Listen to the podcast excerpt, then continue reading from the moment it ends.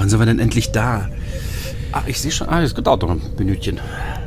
Du, lass uns wir haben noch ein bisschen Zeit. Wir könnten mal ein bisschen fachsimpeln, warum mhm. zum Teufel wir als Einzige hier alleine zurückgeblieben sind. Das ja, was ergibt heißt, bisher keinerlei Sinn so richtig. Was heißt können? Wir müssen. Wir sind jetzt wirklich im Zugzwang.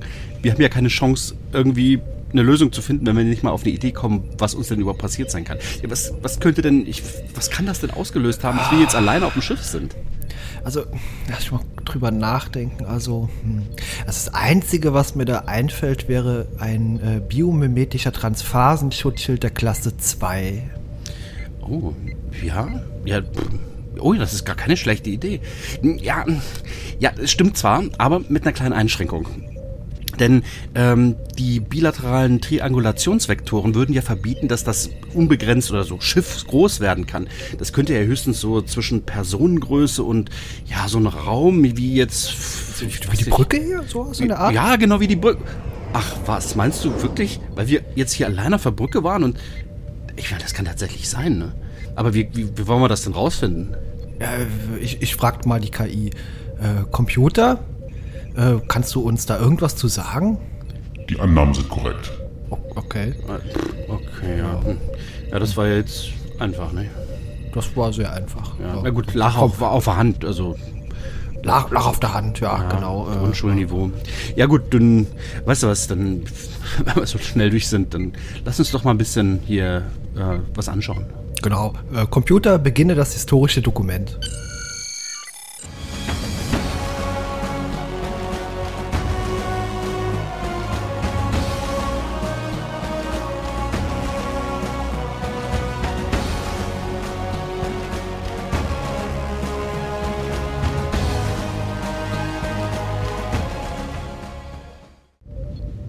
Die, die Story war jetzt nicht so umfangreich. Pass auf, ich, ich, ich fasse es nochmal in meinen eigenen Worten zusammen. Die Voyager tritt ähm, in den Orbit eines Donuts. Ähm, dieser Donut hat offensichtlich große gravitonische Effekte oder was auch immer. Auf jeden Fall. Ähm, naja, ja, meinetwegen. Auf jeden Fall fängt sich die Voyager in, in einer Umlaufbahn und kann nicht mehr entweichen. In der Zwischenzeit entwickelt sich eine Kultur auf diesem Planeten, die sich um den, ja, den Aufenthalt des, der Voyager in, im geostationären Orbit um diesen ja, Donut-Planeten rankt. Ähm, diese, die Gesellschaft entwickelt sich aufgrund dieser gravimetrischen oder gravitonischen Erscheinung wahnsinnig schnell und innerhalb weniger Sekunden vergehen Minuten, Tage, Jahre. Wissen wir nicht genau, aber auf jeden Fall läuft alles super schnell ab. Und während sich ähm, die Voyager im Orbit befindet, entwickelt sich die Gesellschaft halt so, so schnell. Ähm, leider löst die Voyager Erdbeben aus. Und deswegen will die Voyager natürlich die ganze Crew dort wieder den Orbit verlassen, schafft es aber nicht aus eigener Kraft. Ähm, in der Zwischenzeit äh, stellt man fest, dass sich die Gesellschaft ja schnell entwickelt und dass dort scheinbar auch Kontaktaufnahme stattfindet finden soll.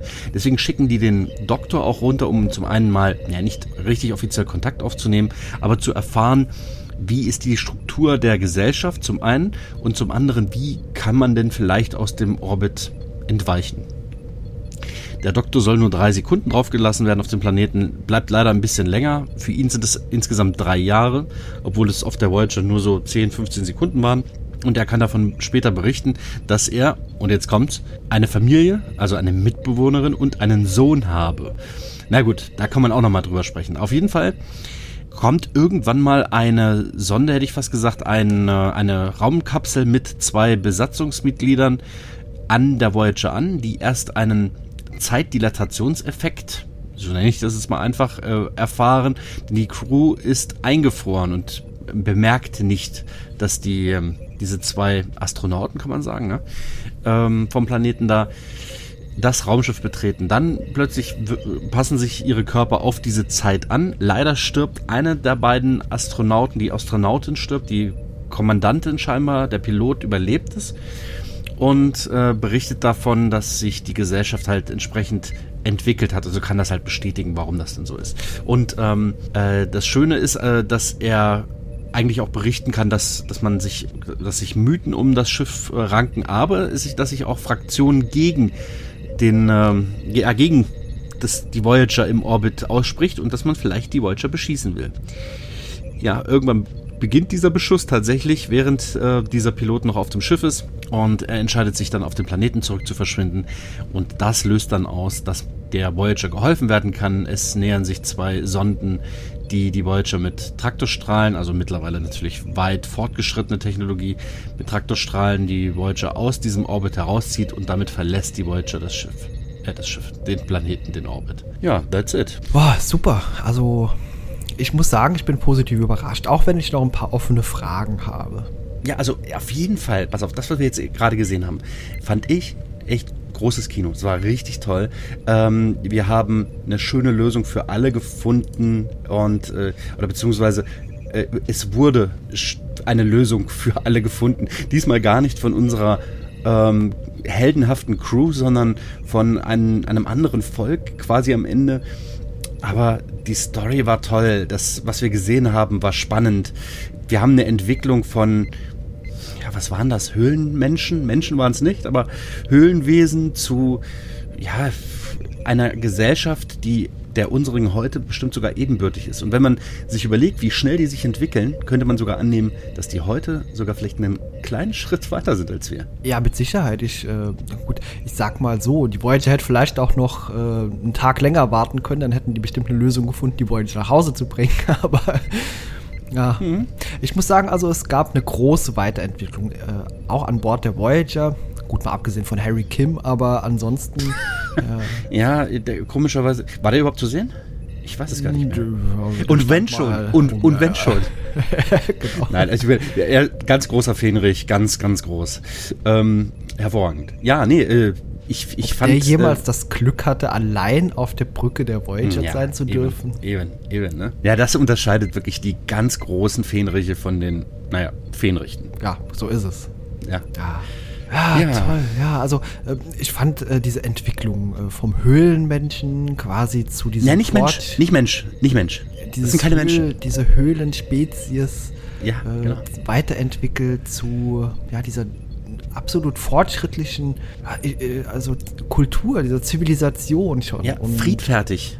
Ne, friedfertig, aber auch nur über Strecken hinweg. Also das, das ist auch eben das Problem und eine Frage, die mir aufgeworfen wurde. Wir sahen, wie die Voyager später torpediert wurde und äh, man sagt dann, dieser Pilot, der sich an Bord der Voyager befindet, soll zurückfliegen. Aber während dem Gang zu seinem Shuttle, zu seinem Schiff, äh, haben keine weiteren Einträ also Einschläge mehr stattgefunden. Also ja, oder, oder auch davor, als die beiden an Bord kommen. Ich meine, tragischerweise verstirbt ja die eine, die Kommandantin, würde ich sagen. Und komischerweise, äh, da, dort unten vergehen ja Tage, Wochen, Monate, Jahre. Warum schicken die nicht noch ein zweites Schiff oder eine Sonde, um zu schauen, was ist denn mit unseren Leuten los? Ja, das ist eine Theorie von mir, die ist mir gerade eingefallen. Es gibt ja innerhalb, ich sag mal, von gewissen Perioden auf äh, Planeten auch mal irgendwie Machtwechsel in der Politik. Sagt, vielleicht hatten die einfach Glück und während der ersten Torpedierungen äh, wurde einfach eine neue Regierung gewählt, die dann erstmal wieder sagt, okay, wir warten erstmal noch ein bisschen oder wir torpedieren jetzt nicht weiter. Vielleicht war das wirklich eine Glückssache. Mhm, ja, oder es kann ja auch sein, dass es vielleicht gerade irgendwie eine Ressourcenknappheit gab. Wir, wir sehen ja in dem Moment nichts auf dem Planeten. Also das könnte man sich ja auch noch plausibel irgendwo erklären, nur wir, wir, sehen es halt leider nicht. Und ähm, äh, aber dennoch stellt sich halt mir diese Frage. Was ein bisschen merkwürdig war, war dieser Übergang von, äh, die waren schneller als die Voyager Crew zu normal und das, das war irgendwie ganz merkwürdig. Aber es war für mich dann schon wieder irgendwie auch ein bisschen plausibel ah, in Grenzen. Aber schön. Ich fand es schön, dass es endlich mal eine Kommunikation, also eine bilaterale Kommunikation mit zumindest nur einer Person dieser Spezies und der Voyager Crew kam. Äh, auf jeden Fall konnte man sich austauschen und genau das, ein Gespräch, hat am Ende die Lösung für, für dieses Problem gegeben. Nämlich man hat diese eine Person überzeugen können, dass sie dass wir, wir als Voyager Crew, ne, ich stehe jetzt mal auf der Seite, dass wir nicht böse Absichten haben, auch wenn sich das, was, was wir sind, als schlecht auf dem Planeten manifestiert. Gut und schlecht gibt es ja eh nicht in dieser Art und Weise, aber auf diesem Planeten wirkt sich die Anwesenheit der Voyager negativ aus. Und das wird ja zwischenzeitlich als, vielleicht wird es auch gar nicht als äh, bedrohlich im Sinne von, die sind bösartig wahrgenommen, sondern einfach nur als bedrohlich im Sinne von, wir sind gefährdet oder äh, vielleicht zerstört das irgendwann unseren Planeten, unseren Donut, wenn die da oben weiter im, im Orbit rumhängen. Und wir müssen uns verteidigen, so schlimm das ist. Anfangs Götter, hinterher Störenfriede am Himmel. Ja, so ist es. Ja. Und die Voyager hat ja schon enormen Einfluss auf diese Kultur gehabt. Mhm. Also ja, ja. das. Aber cool zu sehen. Ich find's richtig toll, dass, dass so eine klitzekleine Kleinigkeit einen großen Einfluss hat. Später sehen wir ja dann auch diese großen Objektive in dem ähm, äh, wie sagt man, äh, das Teleskop, so hießen Diesem, die Dinger damals. Ja, genau, Teleskop, genau. Ja, ja das, das Teleskop riesig groß und man konnte tatsächlich die Voyager erkennen und das fand ich auch grandios, weil die auch in geostationären Orbit sind, ansonsten hätte man es ein bisschen schwerer gehabt, aber man, auch das hätte man sehen können. Äh, grandios, naja. Auf jeden Fall hat man Leute erstmal hingeschickt. Man hätte natürlich auch den Beschuss erstmal beginnen können.